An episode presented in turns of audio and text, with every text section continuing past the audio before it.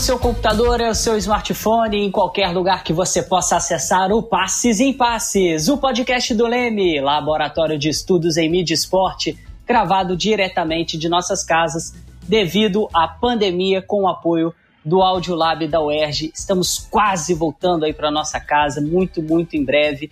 Podemos, vamos poder retornar né, a gravar os programas lá na nossa queridíssima UERJ. Aqui você já sabe, Passes em Passes é o esporte como você nunca ouviu. Eu sou o Felipe Mostaro, esse é o nosso 46 episódio do Passes em Passes. E aqui nós falamos das alegrias e dos conflitos do esporte, sempre trazendo aquilo que você ainda não ouviu. Não é mesmo, Rafaela Napoli? Isso mesmo, Felipe. O tema de hoje é futebol e machismo. E você que ainda não ouviu os nossos episódios, acessa lá nas plataformas iTunes, Spotify, Pocket Casts, Deezer e várias outras. Não deixe de seguir o nosso podcast na sua plataforma de streaming favorita para receber uma notificação sempre que publicarmos um novo episódio. Exatamente, Rafaela. O especial aí que a gente está montando para vocês já está disponível especial da Copa de 1930, especial da Copa de 1934 e no ano que vem, ano de Copa do Mundo, vamos fazer os, especiais de todas as Copas até chegarmos em dezembro, quando teremos a Copa do Mundo no Catar. E hoje, a Rafaela já adiantou aqui o tema do nosso programa, nós temos o prazer de receber a professora titular aposentada da Universidade Federal do Rio Grande do Sul, pesquisadora e ativista do futebol de mulheres, a queridíssima Silvana Gouner. Silvana, tudo bem com você? Tudo indo na medida do possível, né, durante a pandemia, mas um prazer ter você aqui com a gente no nosso Passes em Passes. Olá, tudo bem? Super obrigada pelo convite. Estou muito feliz de estar aqui e também por dividir esse espaço com meu querido amigo Gustavo, que vocês vão apresentar daqui uns minutinhos. E como a Silvana também já falou um pouquinho com a gente, nós temos conosco Gustavo Bandeira, doutor pela URGS e autor do livro Uma História de Torcendo Presente, Elitização, Racismo e Heterossexismo no Currículo de Masculinidade dos Torcedores de Futebol. Seja bem-vindo, Gustavo. É uma honra, né? O Lê me chama... Acho que todas as vezes que o Lê me chamou, eu fui. Não sei se eu sou muito facinho, o que pode ser verdade também, ou se eu gosto de vocês. Eu acho que talvez as duas coisas possam andar juntos, né? E é uma honra, é, ainda mais assim, já ser apresentado de saída pela Silvana, mostra que alguma coisa na vida eu fiz direito, né? Então, é, esse podcast depois eu vou mostrar pro meu bebezinho, que aí vai entender, ó, o papai fez coisa boa na vida já, viu? Também estão conosco nosso diretor Fausto Amaro e nosso editor Léo Pereira. Muito obrigada pela presença de todos no nosso programa. Depois dessa preleção, vamos começar o jogo. Imersos em uma sociedade onde o patriarcado dita as regras de comportamento, o machismo sempre esteve presente na história da humanidade. Desde os primórdios da Grécia Antiga, podemos observar indícios de comportamentos discriminatórios direcionados ao sexo feminino e demais grupos minoritários. Homens e mulheres estavam sujeitos a formações diferentes, com desenvolvimentos de cidadania distintos. Mulher só participava das decisões de um assunto da polis em caso de ausência dos homens de sua família. Só eram considerados cidadãos homens detentores de terra acima de 21 anos e não escravos. Esse conceito acerca de um ideal de cidadão fez com que a sociedade grega se desenvolvesse ao redor dos prazeres e direitos masculinos. Subordinados, os grupos minoritários nunca obtiveram a mesma voz que a parcela mais poderosa, ainda que mínima, da sociedade. O pensamento conservador de que o homem está acima de todos e, portanto, tem mais direitos ganhou força ao longo dos séculos e impregnou outras sociedades e culturas. Dessa forma, para uma parcela conservadora e machista da sociedade contemporânea, agressão e subordinação são mais normais ainda hoje. Pois é, mas os grupos discriminados lutam por igualdade a cada dia. Podemos citar aqui, por exemplo, a luta das mulheres pelo direito a voto, por salários mais igualitários, pela ruptura do imaginário da figura feminina ligada ao lar e aos filhos. É inegável que vivenciamos alguns avanços né, nesse último século, mais intensamente nas últimas décadas. Mas mesmo assim, a sociedade continua estruturada em um modo em que as mulheres são dominadas pelos homens. Pesquisas realizadas pelo Instituto Patrícia Galvão e pelo Instituto Locomotiva, com apoio do Fundo Canadá, mostram que 30% das mulheres brasileiras já foram ameaçadas de morte por seus parceiros ou ex-parceiros. E no futebol a situação não é tão diferente. Com a modalidade ainda muito associada aos homens, esse esporte torna-se um terreno de difícil, mas não impossível, acesso aos demais grupos sociais. Muitos atletas LGBTQIA+, e mulheres sofrem diariamente com o peso do machismo. Isso se dá desde o seio familiar até a estrutura futebolística. Tal discriminação também se estende às arquibancadas e aos torcedores, o que torna o cenário ainda mais desafiador e estigmatizado. Silvana, é, no seu artigo Mulheres e Futebol no Brasil: Descontinuidades, Resistências e Resiliências, você nos mostra como o futebol feminino da década de 1940 já era muito estigmatizado. E esse estigma né, continua até hoje com as mais diferentes preconcepções sobre a jogadora de futebol. Alguns exemplos de termos pejorativos né, e xingamentos são é homem, sapatão, joga como mulherzinha, mulher não deve jogar futebol e tantos outros absurdos aí nessa linha. E ainda tem muito desse pensamento do esporte ligado ao masculino. O que, que você atribui aí na sua pesquisa, você identificou essa criação de tais expressões preconceituosas? Eu acho que, em primeiro lugar, a gente tem que pensar que essas expressões elas não se dão apenas no campo do futebol. Né? O futebol talvez seja aquilo que a gente está tematizando hoje, né? mas o estigma ou as diferenças, digamos assim, entre o tratamento que a nossa sociedade confere aos homens e às mulheres se dá em todas as partes. A gente está falando, sobretudo, de questões de gênero. Né? Então, quando a gente pensa é, no futebol, ou seja, em um esporte, a gente pode pensar em determinadas funções, profissões, atributos físicos. A nossa sociedade ela é marcada por, pela generificação. Né? E isso acho que importa muito nesse, nessa discussão que a gente vai fazer aqui. É, o machismo, ele se estrutura, vocês falaram é, um pouco sobre isso, ele se estrutura é, hierarquizando é, os sexos, né? Então, o homem, ele é, digamos assim, a grande referência a partir do qual todos os outros, o homem branco, heterossexual, né, cristão, é a grande referência a partir de todo, de qual todos os outros sujeitos, eles são avaliados, né? E eles são colocados à margem, né? Eles são sempre os outros em relação a essa representação. Então, quando a gente pensa no futebol, que é um esporte que foi pensado pelos homens e para os homens, a própria inserção das mulheres nesse espaço ela já é, é, muito difícil, né? Então não é só na década de 40, como foi mencionado no, no, artigo, mas a, estar no futebol para as mulheres sempre foi uma luta muito grande, né? E uma luta de inserção num espaço que não foi pensado para ela e nem foi pensado por elas. Então, se a gente pensa que na nossa sociedade as mulheres são consideradas como sujeitos de segunda categoria, a gente pode pensar o quanto isso reverbera no esporte, sobretudo esse esporte que é a grande referência nacional, o esporte que está ligado muito às questões de uma dada masculinidade. O Gustavo vai falar isso é, muito provavelmente, com bastante propriedade. Né? Então, as pessoas que fogem dessa representação dentro do contexto esportivo, do futebol, elas sofrem uma série de preconceitos, uma série de limitações e uma série de violências. A gente tem que pensar numa sociedade extremamente violenta como a nossa, que é marcada pelo racismo estrutural, que é marcada pelo sexismo, pelas desigualdades de classe social, a gente pode pensar várias outras possibilidades. É uma sociedade transfóbica, é uma sociedade homofóbica, é uma sociedade que exclui muitos sujeitos, né? E quando esses sujeitos reivindicam espaços no futebol, é uma luta constante que a gente vai ver aí. E essa luta, é, acho que é importante a gente frisar, ela se dá pelos, pela, pelos movimentos identitários. Acho que começa a aparecer uma série de movimentos hoje. Você diz, ah, essas palavras hoje talvez elas não sejam tão usadas. Acho que são usadas, né? mas hoje a gente pode contestar esse uso. Né? Os movimentos identitários trouxeram para a pauta política e pautaram isso politicamente que não dá para ficar chamando é, uma atleta de sapatão num estádio, por exemplo. Hoje haverá talvez alguma reação sobre isso. Mas eu acho que é importante pensar que ainda que esses movimentos identitários, ainda que essas palavras pejorativas, talvez elas já não tenham o peso que tiveram outrora, elas ainda existem e elas ainda reverberam.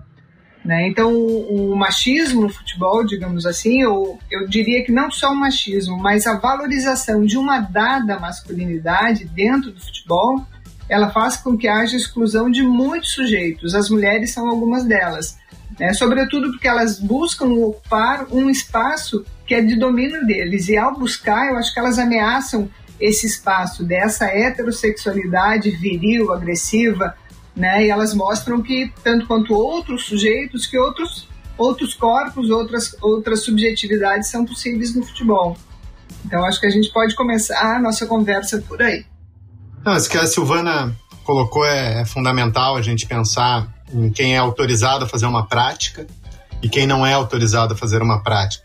E esse fenômeno ele é tão forte que a gente tem a, a, a proibição e muitas vezes as pessoas ficam muito fixadas às datas, a, a, legalização do futebol de mulheres.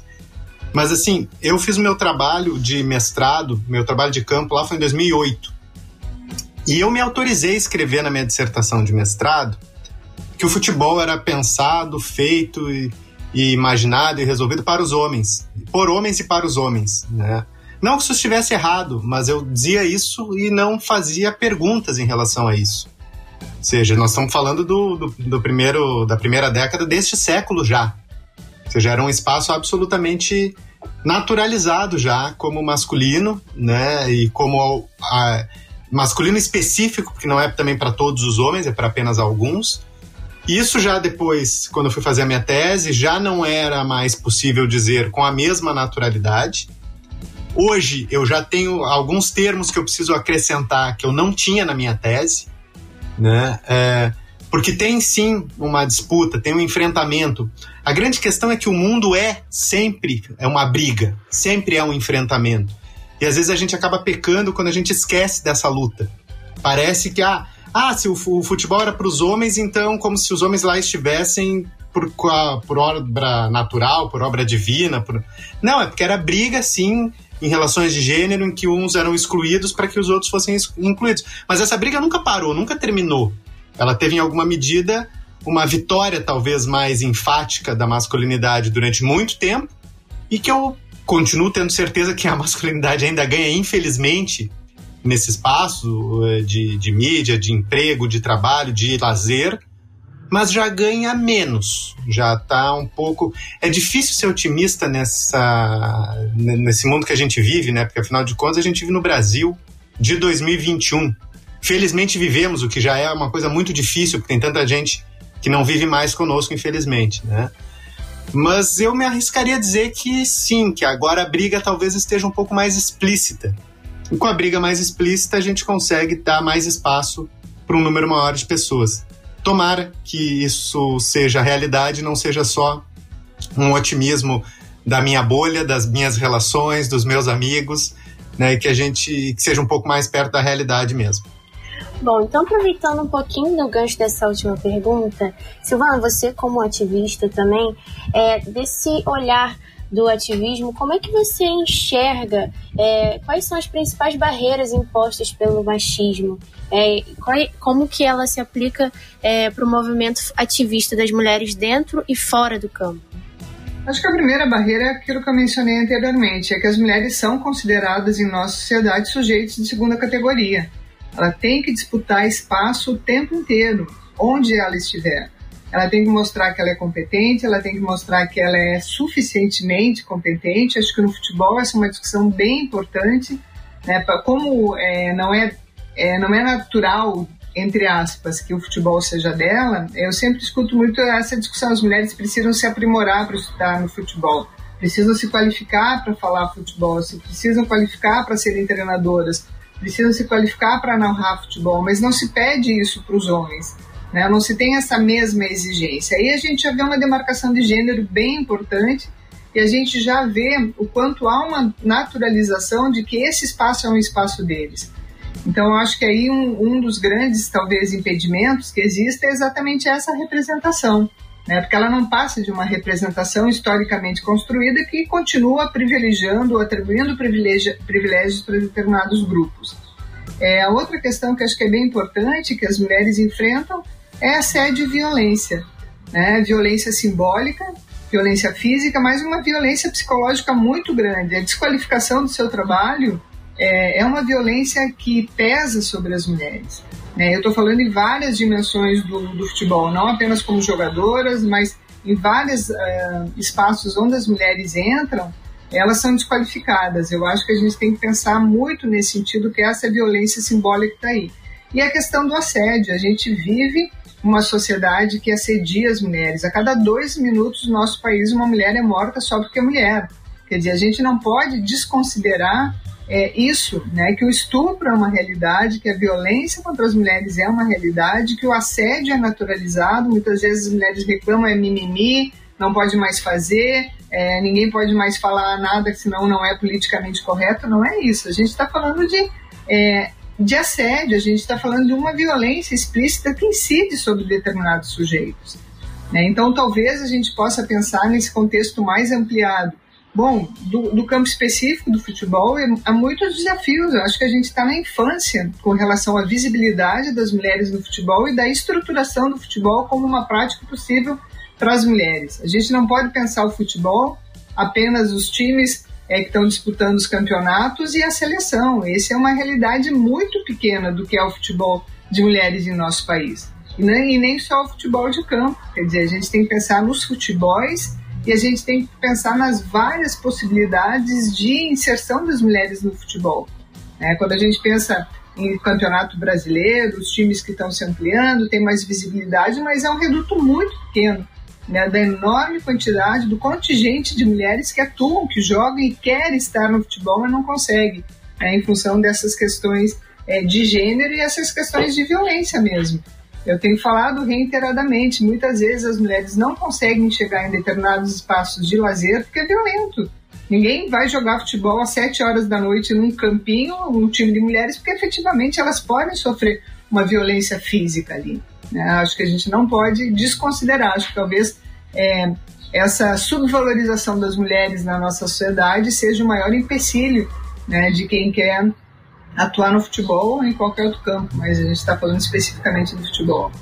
Muito bom, Silvana. Gustavo, em cima disso, né, que a Silvana estava comentando agora, é você como homem, pesquisador, né, amante do futebol, por mais que você né, já comentou, tem a nossa bolha ali, a gente fica animado com alguns discursos, mas quando a gente lembra, como você disse muito bem, que estamos no Brasil de 2021, é, com tudo, com todo esse contexto que a gente vive hoje, você consegue enxergar uma mudança aí dessas atitudes por parte não só da sociedade, mas também dos clubes e federações, a gente fala muito aqui no nosso podcast também que as estruturas dos clubes, das federações, as diretorias, né, a, a quem vota, quem é presidente, está muito ligado a esse Brasil machista, esse Brasil conservador e um Brasil muito discriminador é, de todas, é, é, to, todos os gêneros.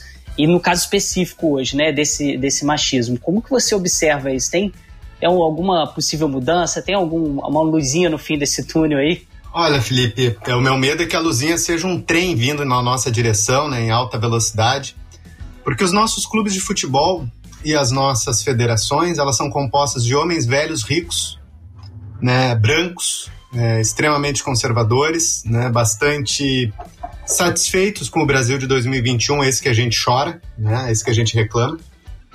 É, então fica um pouco difícil de a gente sensibilizar pessoas que sempre viveram como se a, se o mundo fosse assim mesmo, né? Como se o mundo se o mundo não fosse algo construído, brigado, lutado e disputado. Mas a gente tem uma série de discursos que se atravessam, que se enfrentam, né? A gente hoje, por exemplo, tem uma necessidade de mercado de. A gente, a gente hoje possui um marketing de, de ativismo, né? uma venda de produtos vinculados, às vezes, ao politicamente correto, que eu gostaria que não fosse necessário que a gente tivesse baseado no comércio, que não fosse necessariamente vinculado à venda de produtos. Mas ok, a nossa sociedade é uma sociedade de consumo e a, o, o clube vai poder vender, como fez o, o Atlético Mineiro alguns anos atrás, foi mostrar a sua camiseta nova, colocou mulheres de fio dental para desfilar com a camiseta. E poderão vender uma camiseta, inclusive a do Vasco, é, da, em relação à homofobia, é a coisa mais linda que tem, tá na minha lista do Papai Noel, né? Vou ver se eu me comportei direitinho, espero que o Papai Noel me presenteie com aquela camisa do Vasco, né? Mas, é, mas são, são circunstâncias que um pouco pode ser que mexa. É, é, é, realmente, eu, eu brinco, eu, eu, eu, uso o otimismo um pouco como uma droga, né? Como um ópio mesmo, porque a realidade me, me perturba muito, né? É, então, eu não quero ser ingênuo, não quero ser só um drogado nesse contexto, né? Mas eu acho que dá pra gente imaginar que em 2015, 2015 e 2016, quando eu fui fazer o meu trabalho de campo para tese, eu perguntava para os torcedores do Grêmio, por exemplo, o Grêmio teve a torcida Coliguei, que a gente vai acabar falando sobre ela um pouquinho e vai falar, obviamente, do trabalho maravilhoso da Luísa Aguiar dos Anjos, que foi orientado pela Silvana. Espetacular trabalho. O único defeito dessa tese é que não fui eu que escrevi, tá? Porque, olha, realmente é um trabalho muito, muito, muito, muito, muito bonito, né? É... E eu, eu perguntava para os torcedores, cara, vocês acham assim que tem como o Grêmio, por exemplo, ter orgulho de ter tido uma torcida homossexual nos anos 70? E o que, que eles me respondiam? Não. Isso não é motivo de orgulho, afinal de contas, o futebol tem que unir, não tem que dividir. É, tinha uma frase que eu achava maravilhosa para uma análise acadêmica, né? Porque é extremamente violenta. Né? Quando eu perguntava, tá, e se tivesse uma torcida gay? Não, não precisa de torcida gay, eles podem vir torcer conosco. Ah, tá, então você, a torcida hétero pode existir, a torcida gay não pode. Beleza, tranquilo. Né? E hoje não, hoje os clubes colocam as torcidas homossexuais no museu, vendem camisetas, colocam braçadeiras do arco-íris. Pode ser só uma reação ao mercado? Pode, mas o, o, clube de futebol durante muito tempo não fazia isso. Em 2013, 2013, oito anos, oito anos, o Emerson Sheik, que é um péssimo exemplo para a pluralidade das masculinidades do futebol, tá? Que às vezes o pessoal confunde, porque não tem que ser mais heterossexista esse sujeito também, né? Ele deu um selinho no seu sócio lá do, do, desses restaurantes finos aí que a gente passa na frente, às vezes por acaso, né? Porque não é pro nosso bico, né, não é pro nosso padrão, e também nem gosto, né? Nem queria mesmo.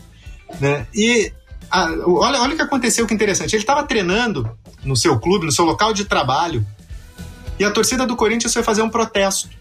O que, que o clube fez? Aumentou a segurança, defendeu o jogador, é, disse para a torcida que isso não tinha dado. Não, o clube abriu as portas do clube para a torcida entrar e xingar o Emerson Sheik. 2013. 2013 isso aconteceu. Hoje não, hoje, por mais que seja para parecer politicamente correto, não me importa. Tá? Aí, aí eu sou mais pragmático. Gostaria que tivesse sido uma consciência? Gostaria. Não foi, foi para vender, foi para agradar patrocinador? Beleza, porque vai ficar registrado. Vai ter a camiseta do Vasco com arco-íris, tem a camisa do Flamengo. Inclusive, essas camisetas são muito loucas, né? Porque elas têm essa, essa o arco-íris e tem aquela marca daquela loja estúpida que existe no Brasil, com, que é uma coisa muito. que isso, isso é briga, isso é mostrar o que nós estamos brigando. Porque anteriormente teria só essa marca estúpida e não teria nenhuma outra coisa, né? Então, é briga, é nosso espaço de briga. E talvez o que eu possa ser otimista de verdade é que todo mundo está vendo que nós estamos brigando. Não é mais só loucura da nossa cabeça, nós estamos brigando. E mesmo os conservadores, hoje eles têm que bater no peito e dizer que são conservadores. Eles não são mais só humanos. Eles não são mais só homens, eles são homens conservadores. Bom, quando a gente fala um pouquinho de crítica, de comentários preconceituosos a jogadores de futebol, a gente consegue encontrar um infinito universo com os mais variados e depreciativos comentários. Né? As redes, com certeza, elas ajudam a impulsionar e multiplicar esses sentimentos, esses posts maldosos. Então, é, é o famoso direito à liberdade de expressão como mote para agredir e ferir o direito do próximo. Aqui a gente pode citar a enxurrada de críticas que a jogadora Ludmilla recebeu no seu desempenho lá na última Copa. A gente teve comentários do tipo, não joga bem, não deveria jogar futebol. E isso foi se espalhando pelas redes sociais, principalmente o Twitter, né, que é uma rede ainda mais informal. É, mas com um desempenho não tão bom, ele faz parte da vida de qualquer atleta, né? Isso pode acontecer com qualquer um. E ele também pode se justificar por diversas formas, né? É, seja por falta de estrutura, de treinamento, investimento, então apenas um dia ruim, como todo ser humano tem. Só que para a mulher é muito pior. Como que uma mulher pode lidar com essas críticas sem que isso afete seu desempenho em campo? E como que a gente pode explicar para uma sociedade ainda fortemente preconceituosa que os maus desempenhos acontecem com todos os jogadores, independente do gênero? É, eu acho que não tem receita, entendeu? Eu acho que o Gustavo já falou isso várias vezes, eu repito, é, a gente está num campo de disputa, é disputa o tempo inteiro, disputa inclusive de existência, tem determinados grupos que precisam é, lutar cotidianamente para não serem mortos, para não morrer. Né? Eu acho que isso a gente tem que é, se, dar, se dar conta.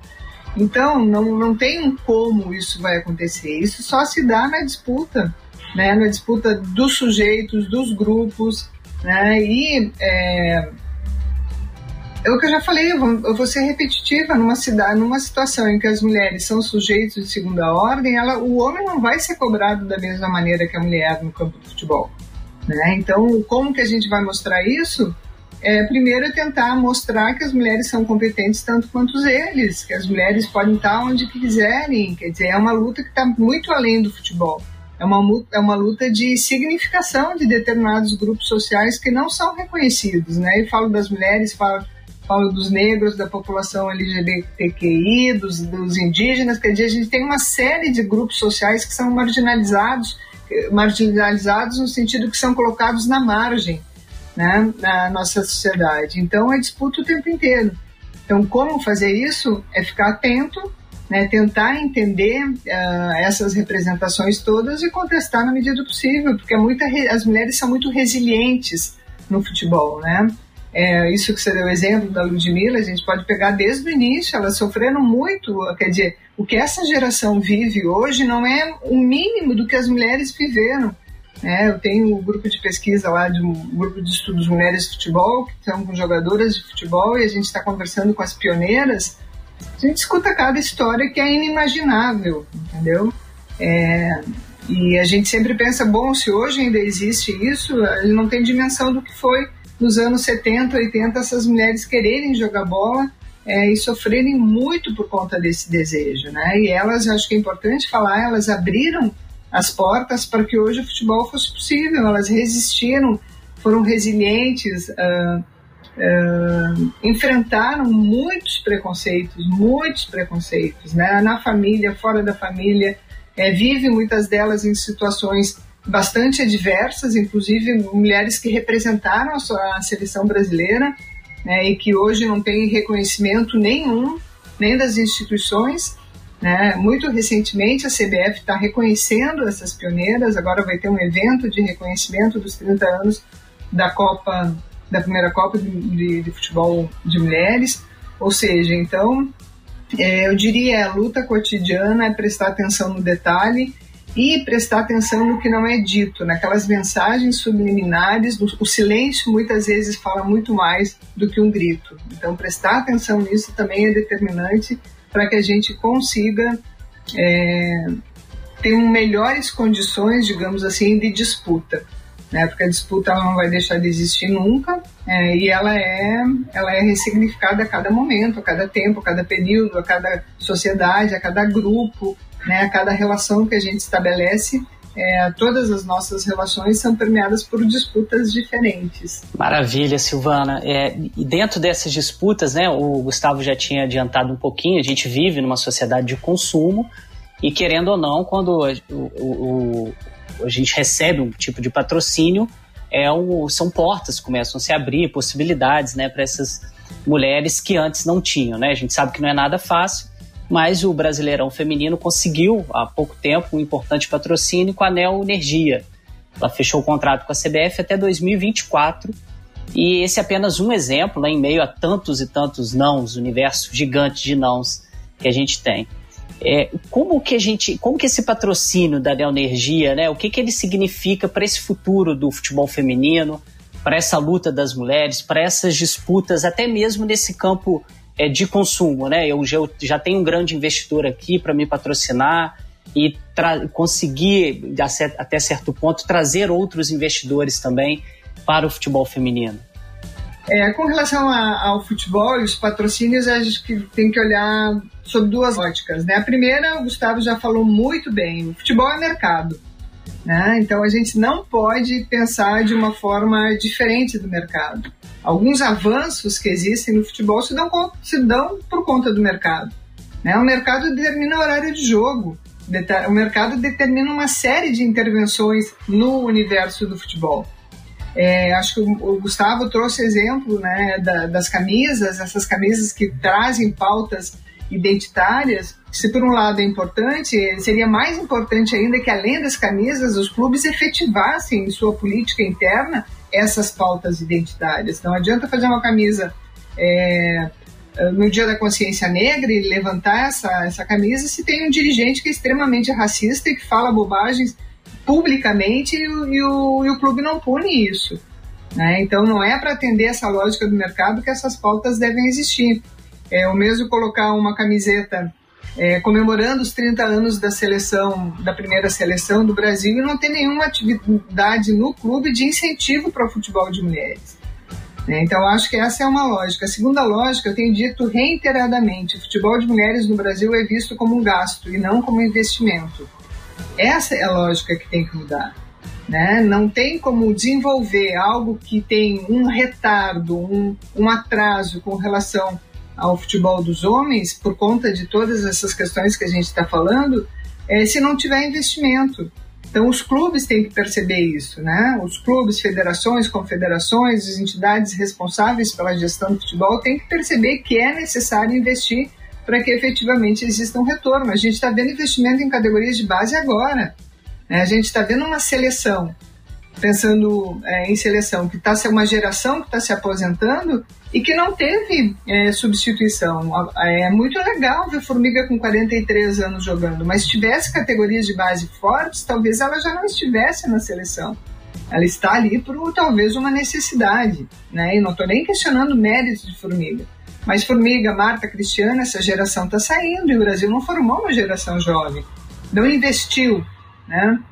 Então eu acho que o patrocínio ele é fundamental, ele é importante. Sem o patrocínio não vai existir Acho que o patrocínio que está fazendo com que a televisão aberta comece a transmitir jogos é uma coisa vai levando a outra, né? Toda essa discussão de que não tem público, não tem interesse, acho que caiu por terra, porque os jogos, sejam eles transmitidos na TV aberta, no canal pago ou nos canais da internet, estão bombando de gente assistindo.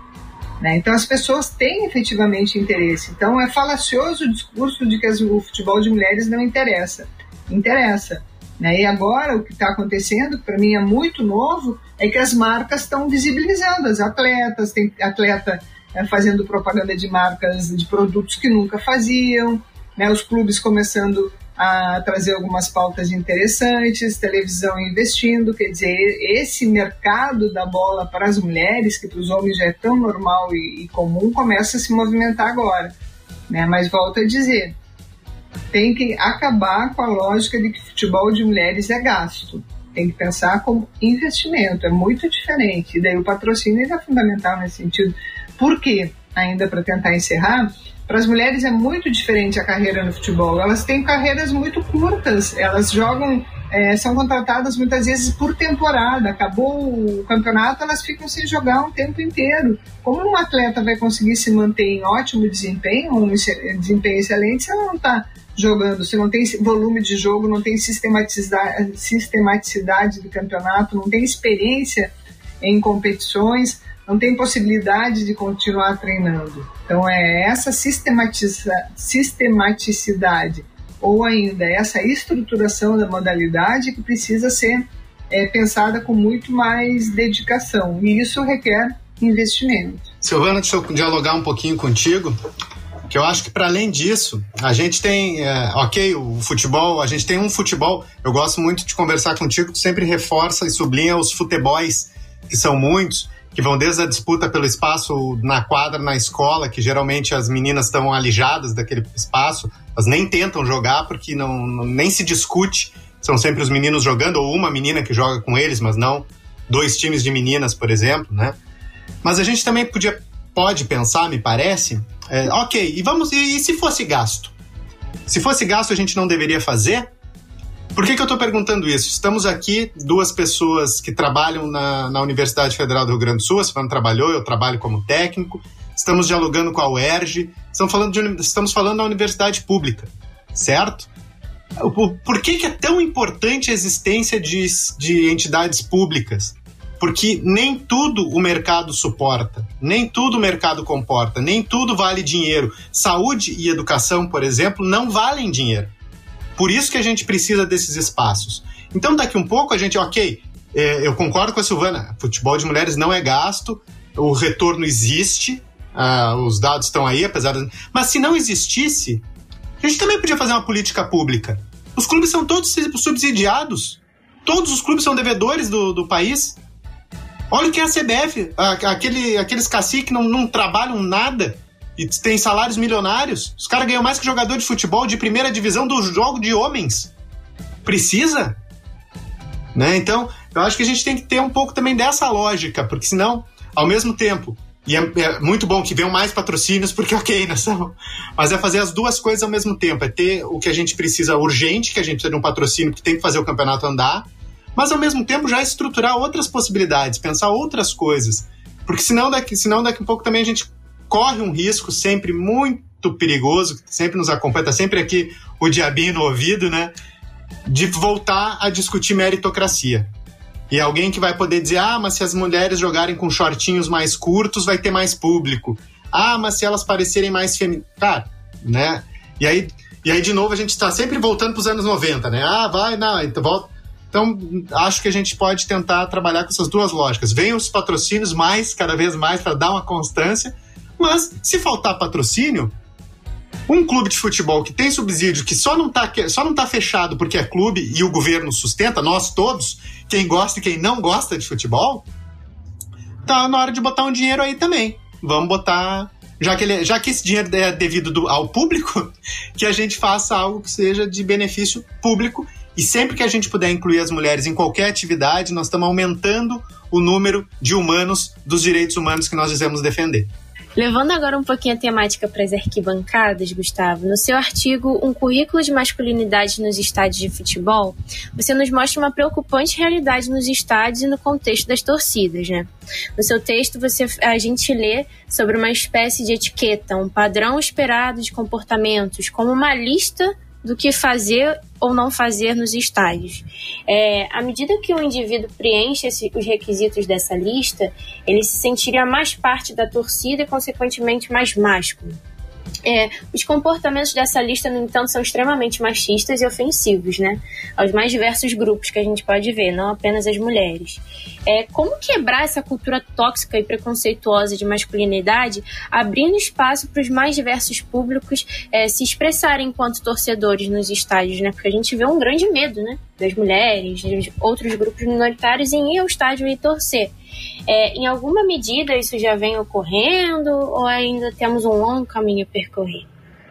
Olha, Rafaela, eu acho assim, talvez a gente tenha, consiga alguns espaços de valorização de outros tipos de masculinidade, é, pequenos lugares. Agora com a, esse processo de arenização, que ele é péssimo sobre praticamente todos os aspectos, né, ele consegue fazer com que a gente perca uma das coisas mais fundamentais dos estádios antigos, que é a ideia da torcida enquanto massa, enquanto grande coletivo.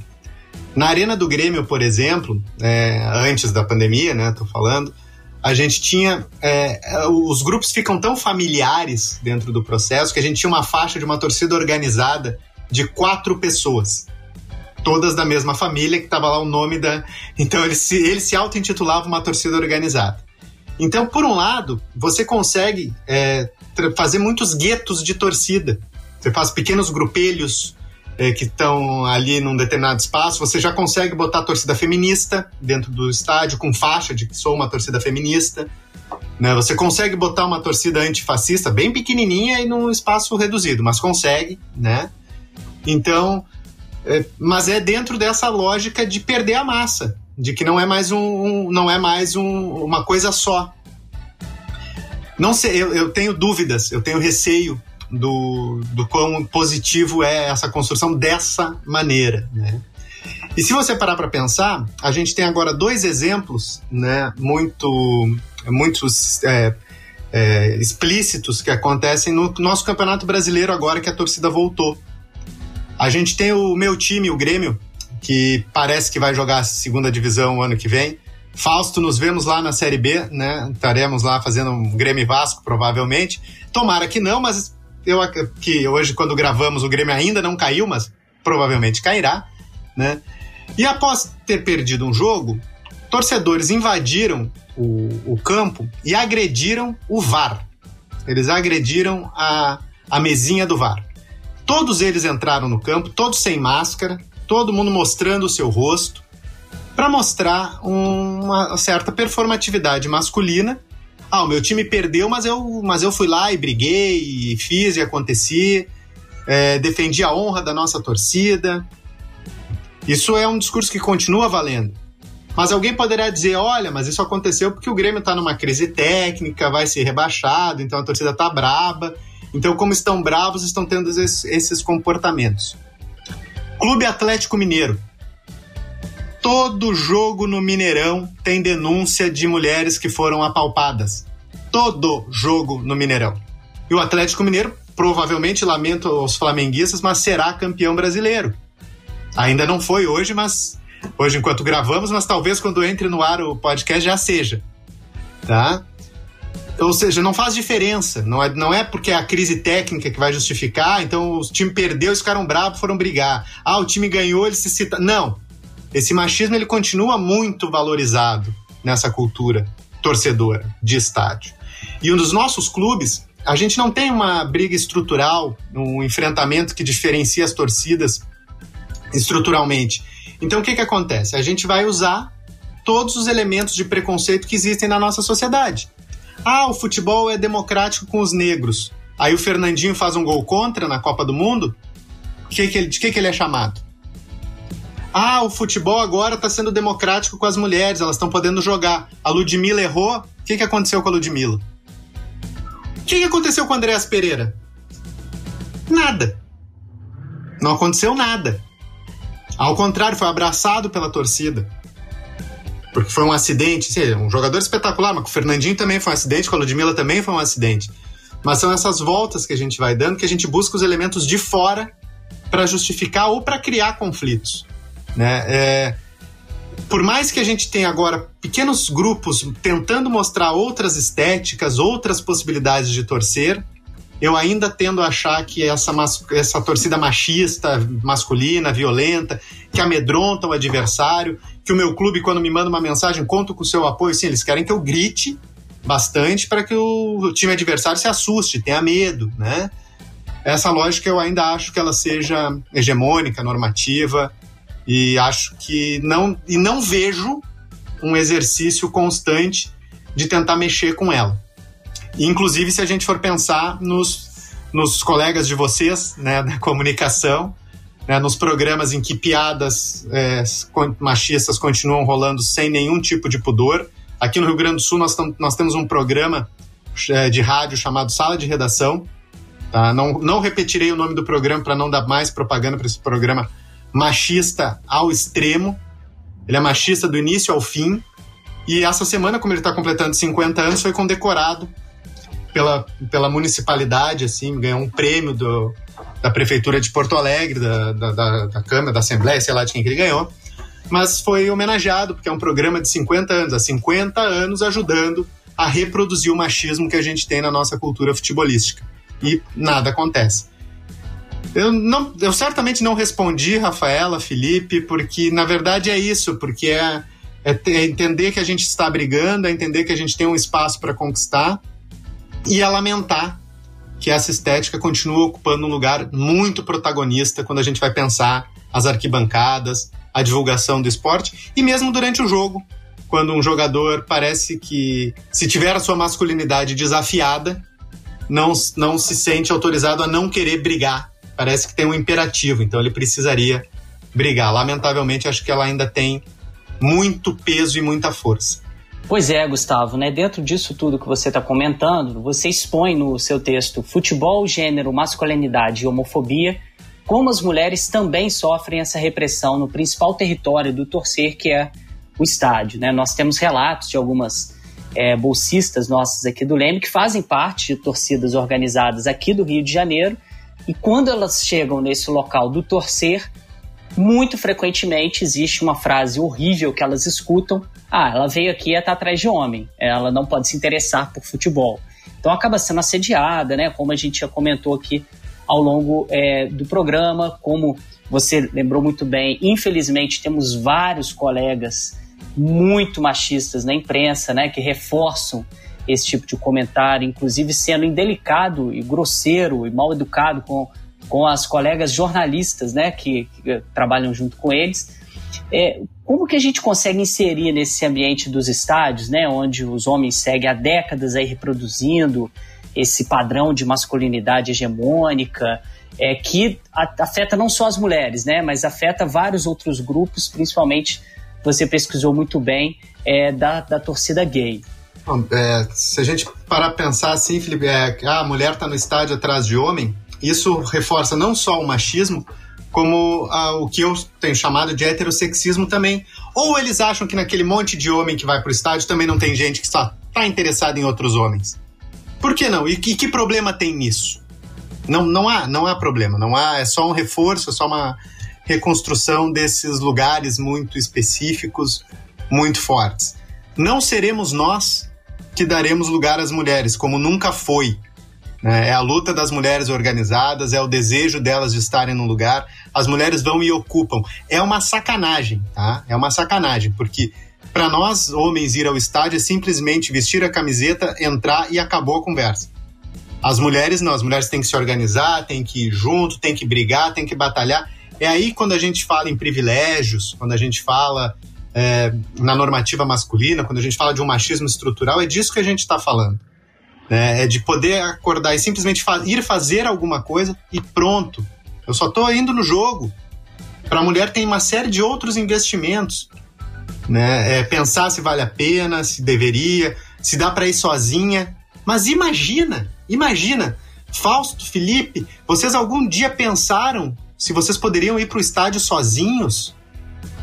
Mas ó, essa é uma pergunta que para nós homens ela, ela, ela chega a parecer estúpida, porque não faz nenhum sentido. E as mulheres têm que se perguntar sempre, todas as vezes, inclusive se elas estiverem acompanhadas. Né? Então aí é que a gente vê onde é, como é que funcionam esse tipo de diferenciação, como é que funciona essa, essa perspectiva, por que, que gênero é tão importante, tão é, instituidor das nossas relações. Então, se a mulher precisa pensar e tem que fazer algo que eu não preciso pensar, então a gente tem violência sim. É muito simples, é, a, a, equação é, é, tranquila de ser feita, né?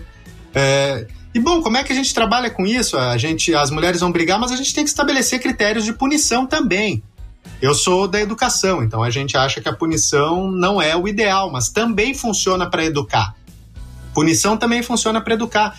Olha só, a torcida do Grêmio já foi punida justamente, diga-se fazer, justamente não porque eu achei que a pena foi branda, tá? Por cânticos racistas no estádio. A torcida do Atlético Mineiro faz estupro, porque passar a mão na bunda no Brasil é estupro, tá? Todo jogo denunciado por torcedores do próprio clube. Tem alguém cogitando tirar ponto do Atlético Mineiro? Tem alguém cogitando fechar o Mineirão e fazer o Atlético Mineiro jogar sem torcida? Olha o tamanho da forma como a gente naturaliza o estupro. Porque mão na bunda, vou dizer de novo, no Brasil é assédio sexual, não é assim uma brincadeira, não é um beliscão. Só para só, só pra fazer um parênteses, Gustavo, mas se jogar um copo, se você jogar um copo dentro do estádio, aí perde ponto. Seu clube perde o mando de campo um copo é mais importante do que a objetificação do corpo da mulher. O copo não está. A Silvana falou que as mulheres são, são, são cidadãs de segunda categoria. No campo de futebol, um, um rolo de papel higiênico jogado dentro do campo vale mais que o corpo da mulher. É isso que nós temos, de fato, na nossa justiça desportiva. E aí, bicho, nós só temos, nós temos que ter, ter, uma, ter uma obrigação, porque aí a gente tem, tem essa informação. E a gente só tem duas coisas para pensar com isso. Ou isso é um problema, ou isso não é um problema. O futebol até agora tem tratado isso como um não problema. Eu não aceito. Para mim isso é um problema. Então a gente vai continuar gritando, vai continuar militando, vai ser o maluquinho, vai ser, ah, isso aí deve ser viado e não tem problema nenhum. Adoraria, teria muitas oportunidades, muitas felicidades, mas não, não aconteceu comigo, mas poderia ter acontecido sem nenhum problema, né? Mas vamos continuar gritando. É, por mais que eles sejam maioria, sejam hegemônicos e normativos, nós somos muita gente também. Então a gente vai continuar gritando e incomodando esses caras. Exatamente. Para isso que o nosso Passos em Passos está aqui, né? Para você, nosso querido ouvinte, ouvir aquilo que você não está acostumado a ouvir sobre o esporte. É com você, Rafa. Exatamente, Felipe. Bom, a gente sabe que a representação futebolística se estende também e principalmente às transmissões televisivas, né? A gente vê que o número de narradoras e comentaristas mulheres é muito inferior se a gente comparar aos dos homens. Ainda que esse cenário venha mudando em anos mais recentes, é, como vocês acham que tais emissoras continuam a contribuir para uma cultura machista e patriarcal dentro da mídia? É, eu acho que uma das possibilidades é quando há uma hierarquização é, entre as pessoas que estão comentando. Eu tenho visto isso algumas vezes, tem um comentarista e duas comentaristas, ele tem a palavra final. É, muitas vezes a comentarista está falando, ou a narradora está falando, e o colega homem se atropela e atravessa na frente e quer explicar o que ela estava explicando. Né? Então eu acho que é, o fato de terem mulheres nessas é, funções não significa que seus direitos estejam garantidos e nem significa que elas sejam reconhecidas. Né? Eu acho que a gente tem que pensar que tem um longo processo pela frente. Né? E quando às vezes que eu identifico é, isso, eu ainda acho que a gente está na infância, como eu digo, a gente ainda tem um caminhar muito longo. É, também acho que é interessante a gente pensar muitas vezes como os, os, homens que narram, os homens que comentam o futebol de mulheres, eles não conhecem a modalidade, cometem absurdos que não cometem no futebol dos homens. Errar nome de jogador de seleção, quer dizer, isso é impensável. Isso é impensável e comumente tem acontecido. Né? Então, de certa maneira, às vezes as mulheres que estão ali naquele trio elas contribuem porque elas têm as informações, elas se prepararam para aquilo, não porque elas são mulheres. Elas se prepararam para aquela função que elas estão exercendo. E eles, mas eles não se preparam. Né? Isso dá para ver em outras modalidades esportivas. Como o esporte das mulheres ele não é, não tem mesmo, digamos assim, valorização e visibilidade, é mais difícil muitas vezes ter informações, buscar informações, porque exatamente essa prática não foi registrada ou foi pouco registrada e pouco visibilizada, eles não se dão ao trabalho de fazer isso. Então, as mulheres ocupam um espaço que fazem isso, trazem a informação para o contexto da redação, para o contexto do comentarista, e ele se utiliza dessa informação trazida por ela como se fosse ele que tivesse buscado. Né? Então, acho que isso é interessante da gente perceber. E perceber essa última fala de quem é. Geralmente, a última fala é dele do homem que está naquele conjunto, né? Quando não é, diz exatamente a mesma coisa que a, que a colega disse, mas parece que ele precisa dizer para ser é, aceito ou para ter é, direito de verdade. Então, é, acho que é uma questão para a gente prestar atenção né, nessas nuances, nesses pequenos detalhes que demonstram essa desigualdade de gênero que tem é, no campo esportivo. É, Rafaela, tu tinhas falado que a, o número é muito diferente Hoje o número é muito diferente, porque há pouco tempo atrás não tinha diferença porque eram todos homens, né? E tem uma característica que eu acho que ela é muito importante. Na verdade, talvez duas, duas questões que me parecem relevantes. A primeira é que toda a narradora, ela, ela sempre é uma mulher narradora. E o homem não é, ele só é um narrador. A mulher comentarista sempre é uma mulher comentarista. Ela nunca é um. E o comentarista não, ele é um ex-jogador ou um jornalista.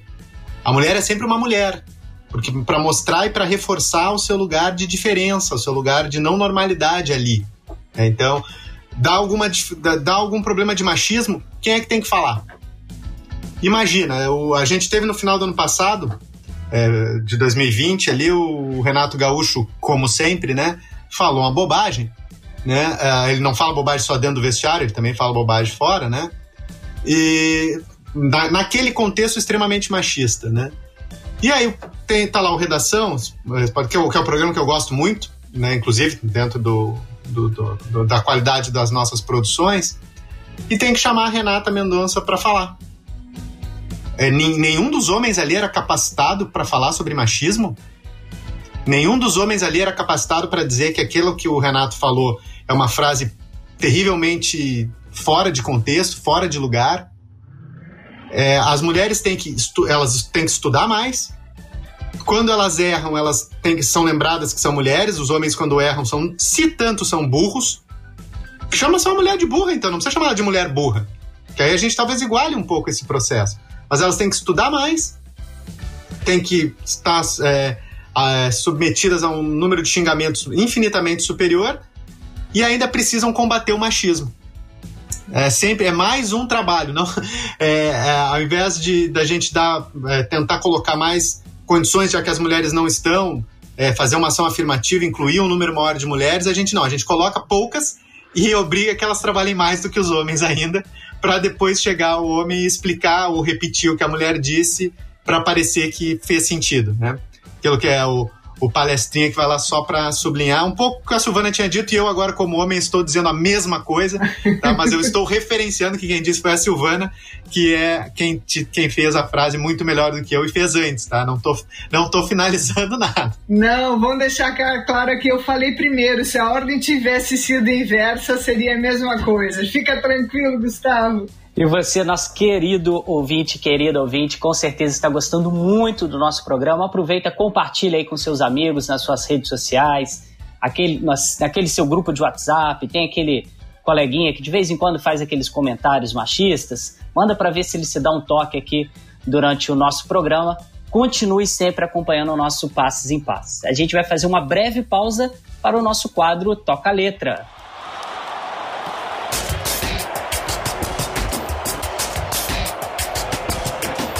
A música de hoje é 100% feminista, uma grande parceria entre MC Carol e Carol Conká. Solta a música aí pra gente, Léo.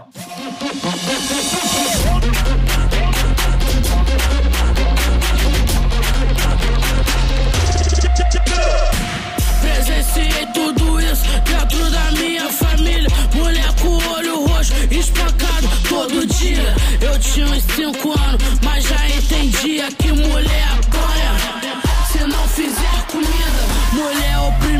sem voz obediente. Quando eu crescer, eu vou ser diferente. Eu cresci. Prazer, Carol Bandida. Representa as mulheres, 100% feminista. Eu cresci. Prazer, Carol Bandida. Representa as mulheres, 100% feminista. Representa Coltune, represento Carolina, represento Dandara. E Chica da Silva, sou mulher, sou negra. Meu cabelo é duro, forte, autoritário, às vezes frágil eu assumo. Minha fragilidade não diminui minha força. Eu que mando nessa porra, eu não vou lavar a louça. Sou mulher independente, não aceito opressão.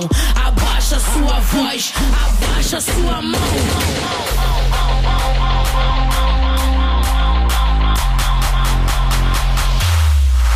Mais respeito. Sou mulher destemida, minha marra vem do gueto. Se tavam querendo peso, então tome esse dueto. Desde pequenas aprendemos que silêncio não soluciona aqui. A revolta vem à tona, pois a justiça não funciona. Me ensinaram que éramos insuficientes. Discordei pra ser ouvida, o grito tem que ser potente. Eu cresci. Prazer, Carol Bandida. Represento as mulheres, 100% feminista. Eu cresci. Prazer, Carol Bandida. Represento as mulheres, 100% feminista. A música escolhida para o episódio de hoje foi escrita com o intuito de denunciar o machismo tão presente na sociedade brasileira, onde mulheres são diariamente diminuídas, discriminadas, violentadas e assassinadas. O mix de funk com rap, junto de uma letra muito forte, nos faz pensar na realidade assustadora de muitas mulheres e da tamanha luta que é buscar espaço sendo de tal gênero. A música também nos mostra e incentiva todas as mulheres a não se calar e não abaixar a cabeça, mas a buscar e defender seus direitos e seu espaço em uma sociedade mais igualitária. Eu quero destacar aqui o trecho em que a Missy Carol canta, abre aspas, presenciei tudo isso dentro da minha família, mulher com olho roxo, espancada todo dia. Eu tinha cinco anos, mas já entendia que mulher apanha se não fizer comida, mulher oprimida, sem voz, obediente. Quando eu crescer, eu vou ser diferente fecha aspas. É, esses versos muito fortes, né, é, retratam um contexto histórico de subordinação e é a realidade de muitas mulheres. Por outro lado, isso também deixa evidente o anseio por mudança. Né? Pois é, Rafaela, e assim como a música 100% feminista, né, é, indicou aí pra gente, muitas mulheres sofrem essa violência devido aos comportamentos machistas de seus agressores. Muitas também buscam se desvencilhar do pensamento estrutural de que os homens seriam superiores e lutam por uma sociedade mais igualitária. Pensando aí, a gente está falando muito no programa, né, dessas lutas e tal, é, pensando nessa luta contínua que as mulheres têm que travar. Gustavo e Silvana, vocês conhecem algum projeto de incentivo aí às mulheres ou algum que busque erradicar esse machismo dentro e fora dos campos? Alguns que vocês se lembrem agora que é importante a gente citar aqui no programa? Eu mencionaria o trabalho feito pela ONU Mulheres. Né? A ONU Mulheres tem um trabalho fantástico em várias, vários campos de intervenção no campo esportivo tem um trabalho importante e no campo do futebol tem vários projetos que estão vinculados com ONU Mulheres ou que tem ali uma série de parceria. Não citaria um, mas acho que uh, prestar atenção no que o ONU Mulheres tem feito e o Instituto Avon também, que fomenta uma série de iniciativas de empoderamento de mulheres no esporte, é, dentre eles algumas iniciativas com o futebol. Eu tenho uma interlocução, não sei se pela proximidade é, geográfica, com o pessoal da Argentina. E lá o pessoal tem um projeto muito legal lá no Extra Futebol Feminista, né, que é um futebol feminista e calerreiro, que eles chamam, né, que é, seria é, feminista e favelado, talvez se a gente fosse fazer uma tradução brasileira ou até carioca, talvez, né? É, então é um, é um futebol popular e de mulheres, mulheres que agora ocupam espaços que antes não conseguiam, né? Então esse é um, é um projeto que não é nacional, mas que, eu, que, eu me, que parece que pode ser um instrumento para visibilização de, de nem que seja para servir de exemplo para que seja repetido em outros espaços. E eu vejo muito fortemente agora nos clubes coletivos que não às vezes não tem uma organização, uma organicidade muito forte, muito, muito institucional, mas a gente tem coletivos no internacional aqui que é onde eu vivo é, tem dentro, dentro do grupo do Clube do Povo, tem a própria Força Feminina Colorada, que é uma torcida organizada, mas que ela tem um funcionamento todo de, de coletivo, de assistência social, empoderamento das mulheres. É um projeto bacana. lamento que torçam pro time errado, mas isso até a Silvana faz também, então essas coisas acontecem, né? No, no Rio Grande do Sul tem muito, né? E no caso do Grêmio tem o coletivo Eles Vive dentro da torcida antifascista do Grêmio, que às vezes é um grupo que Aí, falando especificamente de estádio, se você não tiver com quem ir ao campo, se é uma, uma mulher que ir ao, ao jogo não tem com quem ir, elas se disponibilizam, vão juntas para tentar dar esse espaço, essa segurança, dentro do estádio mesmo, muito pontualmente. Muito bom. E só essa iniciativa, né, Gustavo, já reforça tudo aquilo que a gente estava comentando, né? É, para as mulheres se reunirem, para irem juntas, né? Você comentou, eu e Fausto, ó, vou no jogo do Flamengo sozinho, ah, eu quero ir, pego o ônibus aqui, desço no Maracanã e volto para casa é, correndo riscos absurdamente menores do que se uma vizinha minha fizesse mesmo mesmíssimo trajeto e tivesse a mesmíssima ideia. Ah, tu tá com medo que roubem teu celular, né? É isso. Exato. Tu tá com medo que roubem teu celular e tu tá com medo provavelmente no trânsito, né? Enquanto tu tá indo pro estádio, quando tu sai do estádio e volta para casa. Elas, elas não estão preocupadas muito com o celular e talvez elas tenham dificuldades dentro do jogo, com a, dentro da sua torcida. Né?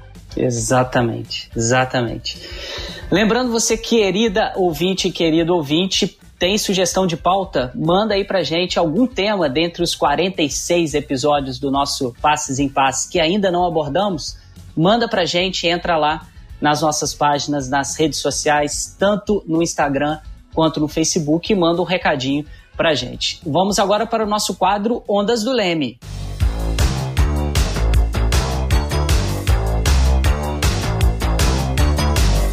No quadro Ondas do Leme, a gente sempre indica alguns trabalhos que vão auxiliar no conhecimento sobre cada tema abordado aqui no programa. O que está em alta quando vamos falar desse tema. Silvana, tem algum livro, filme, série ou artigo que você gostaria de recomendar para gente em relação ao machismo no futebol? Não tem especificamente, eu diria para olhar o portal do Ludopédio.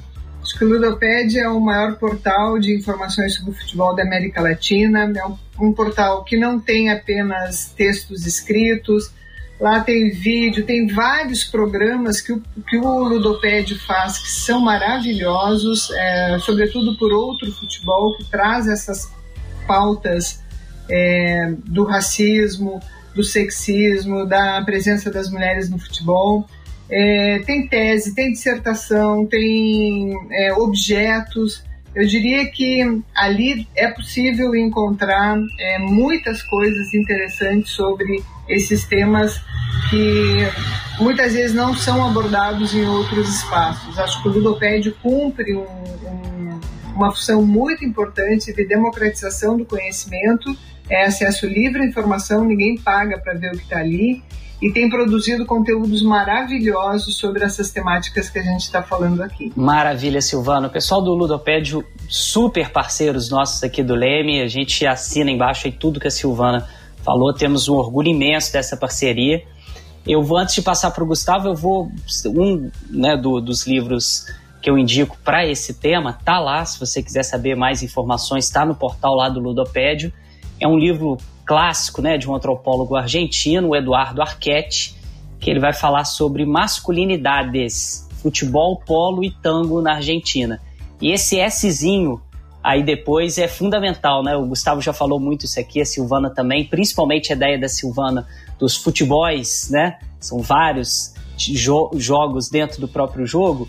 É, esse livro também do Eduardo Arquette é muito bom para quem quer começar a, a pesquisar esse tema, quer entender um pouquinho dessas, como são formadas essas masculinidades e como que isso, obviamente, vai resultar no machismo. Tudo bem, é um paralelo argentino, mas dá para a gente puxar muita coisa similar aqui no Brasil.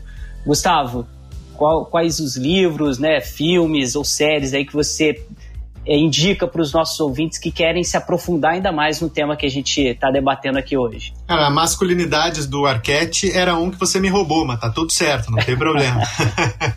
não, tem um filme. Desculpa, desculpa. Não, tamo aí, não. É. Se significa ou que, ou que ou tem plágio ou a gente mais ou menos concorda com as coisas, por isso a gente está conversando tão amigavelmente até agora. Né? Tem um filme que eu, eu acho um filme mais ou menos, tá? Mas que é o Hooligans, o Green Street Hooligans, 2007, 2008, talvez, já é um filme um pouco mais antigo, que tem aquele rapazinho que fez o Senhor dos Anéis, que eu não sei o nome dele, tá? Mas que é um filme que mostra torcedores ingleses brigando e coisas que o vale. E ali me parece que mostra não só a violência é, dos homens, mas como a violência positiva os homens. Homens que praticam bem, aspas, a violência, como eles são valorizados como pessoas melhores, como mais honra. É, que é interessante ver para a gente poder um pouco desconstruir esse tipo de narrativa. Eu vou, não sei se a Silvana lembra, mas eu não lembro qual é o título do, do livro da Luísa que vai sair no ano que vem, né? Que é o livro da tese dela. Então vocês já coloquem no Google o ano que vem, já comece a colocar Luísa Aguiar dos Anjos, que vai sair o livro dela, que certamente vai estar espetacular. Eu li a tese, vocês vão ler o livro que tem uma revisão ainda maior, vai, deve estar mais bonito ainda, né? Então, recomendo com entusiasmo. E recomendo também um livro que a gente lançou aqui no, no PPG de História esse ano, que é uma coletânea, tem mais de 30 textos, tem texto da Silvana também, tem um texto meu, que é A Sombra das Chuteiras Meridionais, que é uma tentativa de fazer uma história do futebol no Rio Grande do Sul, mas eu vou sugerir, vou, vou me autorizar, olha, é pretencioso, né? Dá microfone para homem cis, hétero, essas coisas assim, é um perigo, porque o cara já acha que pode fazer tudo, né? Vou me autorizar a pedir que o leitor não leia os textos especificamente sobre gênero, mas leia os textos sobre a história do futebol no Rio Grande do Sul e tente ver o quanto de gênero tem ali. O quanto a gente vai falar daqui um pouco da história do futebol do Rio Grande do Sul vai falar só sobre a prática de futebol de homens e ninguém questiona nada. Ninguém faz uma pergunta, tá, mas e as mulheres, onde é que elas estão? Ou seja, e não é culpa de, desses historiadores, talvez se outros fizessem, a pergunta também não apareceria, né? O que mostra que a, não é a história exatamente do futebol no Rio Grande do Sul, né? A história dos homens no futebol no Rio Grande do Sul. Então, a história talvez quando muito da metade do Rio Grande do Sul, né? Mas então fica a, a dica Sombra das Chuteiras Meridionais, tem acesso livre na editora também, o, o, o e-book, né? Então fica, fica essa dica. Muito bom você, nosso queridíssimo ouvinte, querido ouvinte, que ficou aí super interessado nesses no, nos livros, né, nessas dicas, vai estar tá aí na descrição no nosso, no nosso blog, comunicacãoesporte.com. Assim que a gente fizer a publicação desse podcast, você que está ouvindo aí no seu tocador de podcast preferido, corre lá no nosso Comunicação Esporte, que vai ter o link desses livros e desses artigos que a gente indicou aqui agora no nosso programa. Nosso programa que infelizmente está quase no fim, mas antes nós temos um quadro muito importante que é o Jogo da Vida.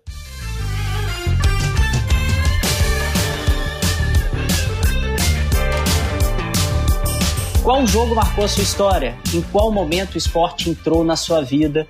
Quando foi que você teve a certeza que era um apaixonado por esportes?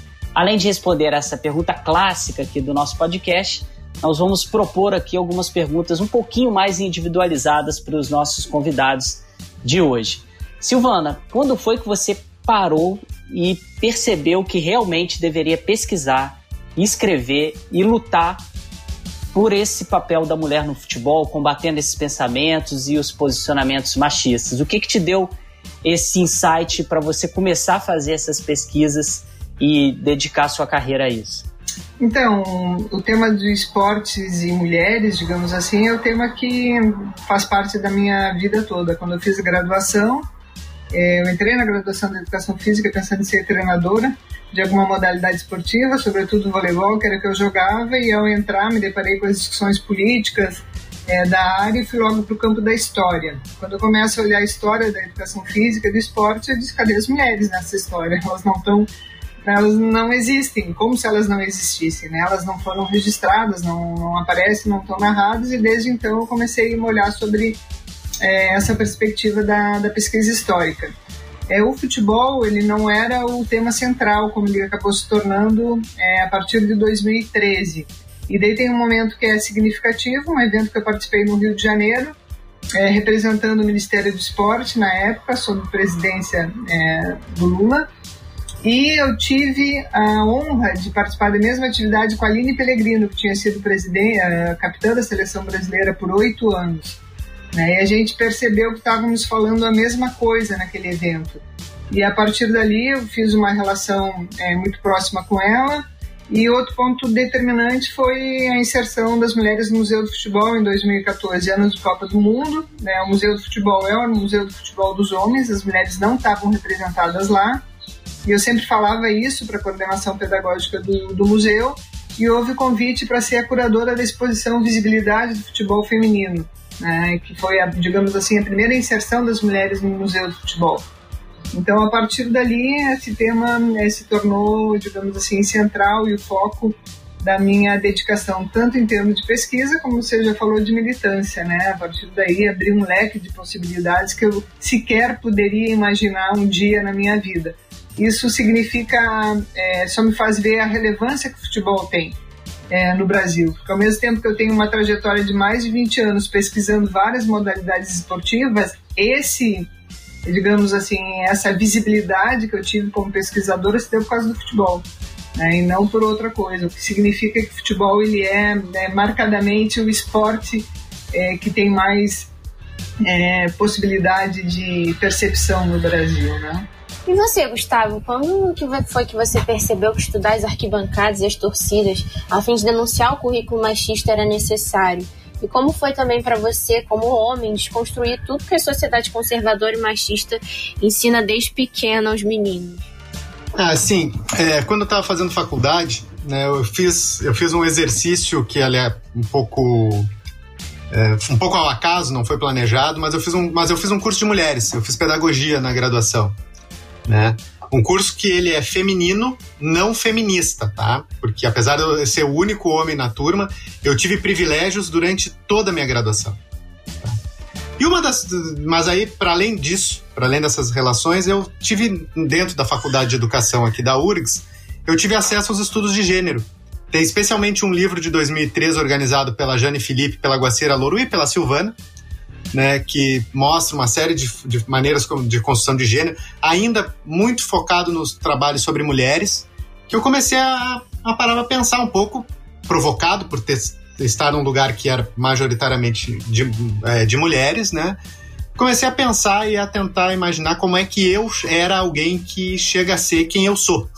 Não num exercício terapêutico, né? Mas um pouco também Foucaultianamente tentar pensar nessa norma, nesse sujeito que é invisível. É, eu sou um homem branco, então quando o pessoal fala é, raça, tem os negros no Brasil. Eu sou é, gênero, tem as mulheres. Inclusive, é, uma vez eu comentei com um, ex-colega da, da Silvana, lá da, da Exefit, que eu pesquisava sobre gênero no futebol. E ele me apresentou, esse aqui é o Gustavo que estuda as mulheres no futebol. Não, eu não estudo as mulheres no futebol, eu estudo os homens no futebol né? É, entrei, entrei no pós-graduação para estudar cinema. Eu queria estudar o American Pie, aquele filme bem besta. Os guri que têm mais ou menos a minha idade devem ter visto. A Rafaela, coitada, nem nascida quando saiu esse, esse filme horroroso, né? Mas os guri eram, viram, devem ter rido bastante, se divertido. Mas são, são filmes em que, homem, é, que os homens têm que fazer aquilo que eles fazem e eles fazem tudo errado, como sempre, né? E eu queria ver como é que se construía isso. E aí uma professora me perguntou como eu era torcedor de futebol reconhecido pelas pessoas, assim, por que, que eu não estudava futebol? Ela não precisou perguntar uma segunda vez, né? E aí então eu caí, eu caí pro campo do futebol e me modifiquei como pesquisador, como torcedor. Eu lembro do primeiro Grenal que eu fui, depois de começar a fazer a pesquisa, e que estava o estádio inteiro gritando Fernandão, aquele é, excelente jogador que lamentavelmente faleceu muito jovem, né? Fernandão viado, Fernandão viado, Fernandão viado, e o Gustavo não conseguia falar. Aquilo é, tentar desnaturalizar esse processo. Mas não é só uma relação pessoal e individual. É tentar ver como eu cheguei a ser quem eu sou, mais do que me desconstruir, tentar olhar como é que se constrói essas masculinidades. Porque, pasmem, homens têm gênero. Pasmem, heterossexuais tem é, sexualidade, né? Então é um pouco tentando olhar esse exercício que eu fui para esse lugar. Final de jogo no Passes em Passes. Muito obrigada, amigo e amigo ouvinte. Compartilhe aí com seus amigos o programa de hoje. Mande seus comentários para o Lemecast Clube. Leia nosso blog, comunicacãoesporte.com. Siga as páginas do Leme também nas redes sociais. É só procurar pelo arroba LemeUerge. Silvana, muitíssimo obrigado pela sua participação. Foi uma honra para nós do Leme termos você aqui hoje.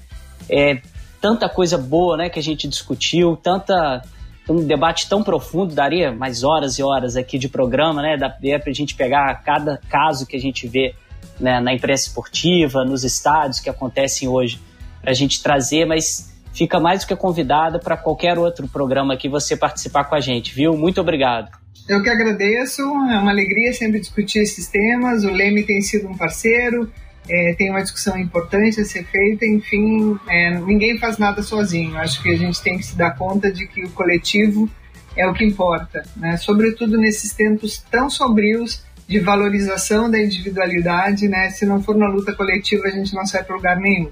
Então, super obrigada pela possibilidade de estar aqui. Obrigado, Silvana. E o, o, Gustavo, muitíssimo obrigado. Você falou no início aí dessa parceria né, da Federal do Rio Grande do Sul com o LEM, o ERJ, universidades públicas, gratuitas, de qualidade, que estão aqui produzindo reflexão, conhecimento e buscando trazer, como eu disse antes, essa reflexão para as pessoas dentro desse esporte, né, desse fenômeno cultural tão importante no nosso país gente agradece demais sua participação. Você também é parceira antiga aqui do Leme, né? Está em várias, várias outras é, jornadas aí nossa, nos acompanhando, nos prestigiando. Foi uma honra ter você aqui também hoje, mais uma vez, no nosso podcast. Agradeço o convite e cuidado, porque se vocês quando me convidam, eu vou mesmo, tá? Então vocês tomem, tomem cuidado para não. Quando vocês não quiserem me convidar, não convidem, porque se convidarem eu vou aparecer, né? E que prontamente que as pessoas tomem eh, todas as vacinas que forem necessárias e recomendadas e que a gente possa se ver de novo, porque além de tudo, além de, de me sentir sempre muito bem na UERJ, muito bem no Leme, o Rio de Janeiro é muito bonito, tá, tô louco de saudade, faz muito tempo que eu não vou. Então, por gentileza, que as pessoas se conscientizem que essa praga vá embora e que vocês não que voltem para para o ERJ nos chamem, porque aí eu vou lá.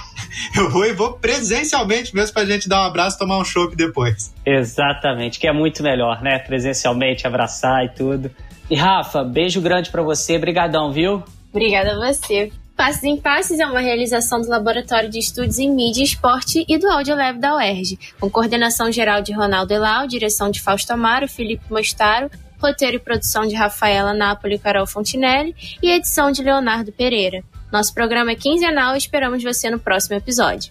Vem muita coisa boa por aí. Passes em passes, o esporte como você nunca ouviu.